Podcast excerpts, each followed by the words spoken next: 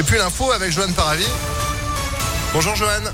Bonjour Phil, bonjour à tous. C'est la une de l'actualité. Une nuit plus calme après les tensions de la nuit précédente dans la métropole de Lyon.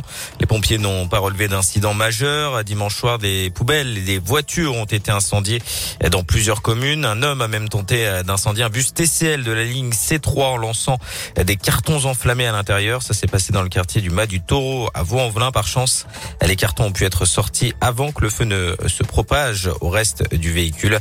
L'incendiaire a ensuite été pris prise à partie et tabassée par un voyageur. Une enquête est ouverte.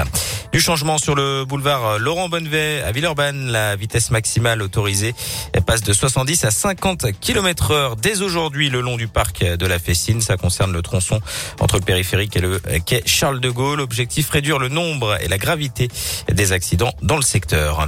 Dans la région, cette tentative de meurtre en Isère, une femme de 62 ans a été placée en garde à vue hier. Elle est soupçonnée d'avoir frappé son mari à coups de masse sur la commune de Voiron. D'après le Dauphiné libéré, l'homme aurait attaqué, euh, aurait été attaqué vers 7 heures du matin alors qu'il se trouvait encore dans son lit.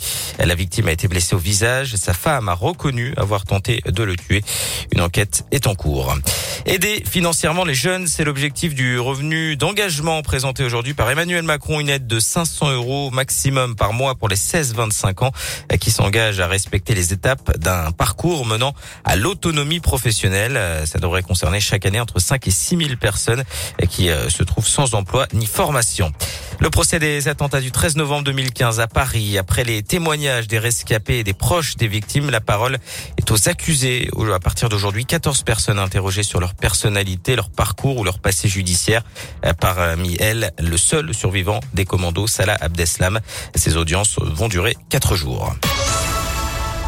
30 jours pour arrêter de fumer, c'est le défi du mois sans tabac. Cette année en Auvergne-Rhône-Alpes, un peu plus de 6000 personnes se sont inscrites sur la plateforme dédiée à une opération qui démarre pour une sixième édition.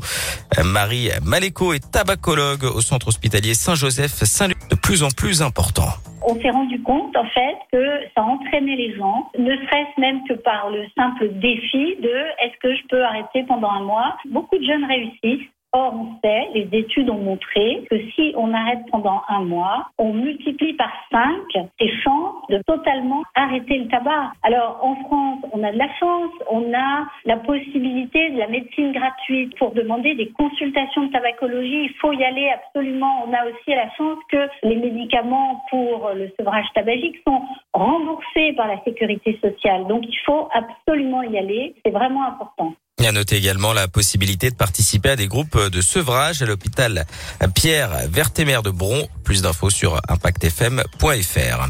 Du sport et du foot, quatrième journée de la Ligue des Champions. Aujourd'hui, Lille se déplace sur la pelouse du FC Séville. Coup d'envoi à 21h. Et puis du tennis avec le Masters de Paris. Ça passe pour les Français Hugo Gaston et Adrien Manarino. En revanche, c'est déjà terminé pour le Britannique Andy Murray. Merci beaucoup, Johan. L'info à tout moment sur impactfm.fr. Vous êtes de retour à 8h. À tout à l'heure. 7h34, c'est la météo. Ou pas. Météolion.net